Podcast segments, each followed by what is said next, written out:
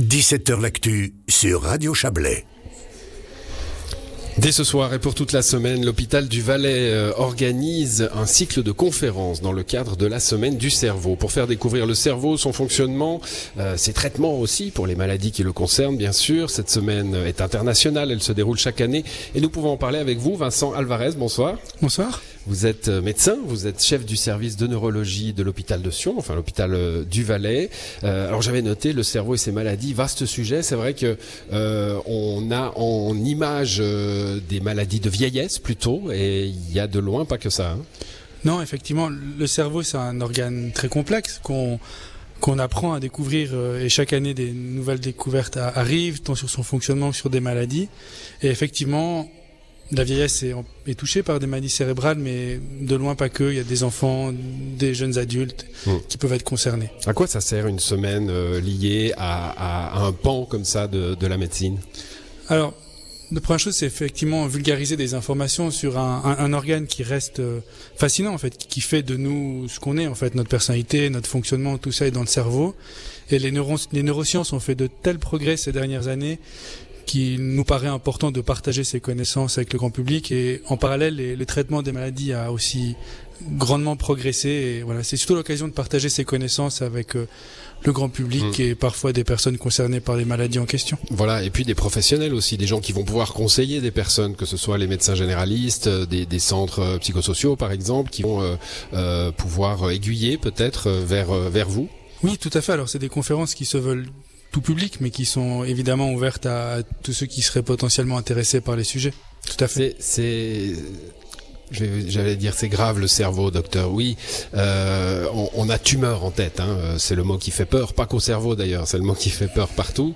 Euh, et puis on a aussi Alzheimer en tête, hein, des mots qui reviennent, qui reviennent souvent dans le débat public. On s'en sort d'une maladie au cerveau?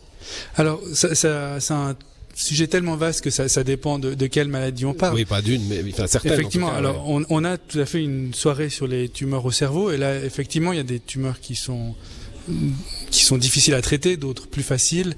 Ça nécessite vraiment des prises en charge de plusieurs spécialistes et c'est aussi l'occasion de ces soirées de montrer cela avec les neurochirurgiens, les neurologues, les radiothérapeutes. Et à l'opposé, on a d'autres maladies pour lequel on vit très bien, comme par exemple la, migraine est une maladie du cerveau par excellence, qui touche beaucoup de gens et qui ont des des pronostics moins graves. d'entendre qu'ils vivent très bien, mais non, non, mais moins, moins, le pronostic grave, est moins mauvais. En, effet, ça c'est peut être c'est clair, ben non, ça peut être très handicapant. Mais déjà, hein, ouais. Donc on peut très bien vivre avec certaines maladies neurologiques et moins bien avec d'autres. Vous avez aussi une, bah justement, hein, par rapport à cette question, une une soirée consacrée, ça sera celle de mercredi, je crois, hein, mais vous allez me le dire. Euh, non, ce sera celle de jeudi euh, sur la réadaptation justement. Hein, ces maladies cérébrales, euh, bah, elles peuvent tomber et puis on peut ensuite euh, pour que les, capacités cérébrales reviennent oui, tout à fait. On a depuis plusieurs années dans le cadre de cette semaine du cerveau une soirée qui est consacrée justement au réapprentissage, qui est organisée par la clinique romande de réadaptation qui fait un excellent travail dans le domaine. Et effectivement, cette année aussi, ils reviennent avec un large panel d'experts sur euh, comment réapprendre après un, une lésion cérébrale. Mmh, aujourd'hui, euh, on, on, a, euh, bah, on sort d'une période de, de, Covid où tout a été euh, euh rebouillé un peu dans notre façon d'envisager de, la maladie. les maladies cérébrales, encore une fois, elles sont très vastes, hein, mais ça, ça touche quelle proportion de la population? C'est large? Oui, alors c'est très large. Alors si on parle de, on parlait de la migraine ou de l'épilepsie, qui sont des maladies qui touchent quelques pourcents de la population, l'attaque cérébrale ou l'AVC, ça, c'est malheureusement le, gros de notre activité à l'hôpital et ça touche. Euh, c'est là que la réadaptation prend tout son sens. Dans un deuxième temps, tout à fait. Pour donner quelques chiffres, on a plusieurs centaines de patients avec des, des attaques cérébrales hospitalisés dans notre service chaque année. Donc oui, ça touche euh, beaucoup de monde, c'est maladie du cerveau. Mmh.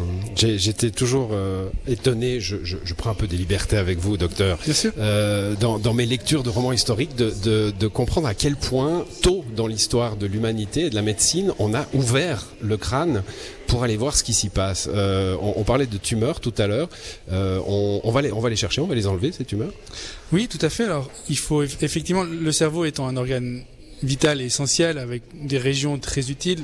Certaines fois, on ne peut pas aller les chercher parce qu'elles sont dans une région dans laquelle on prendrait trop de risques à opérer. Mais, mais oui, tout à fait, les, les neurochirurgiens, c'est leur euh, travail quotidien d'aller enlever des tumeurs ou d'autres problèmes dans le cerveau.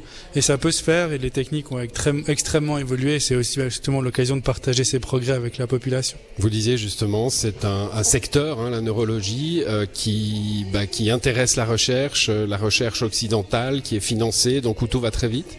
Oui, et, et c'est vrai que pendant de nombreuses décennies, on était très observationnel en neurologie parce qu'on avait peu de traitements pour peu de maladies.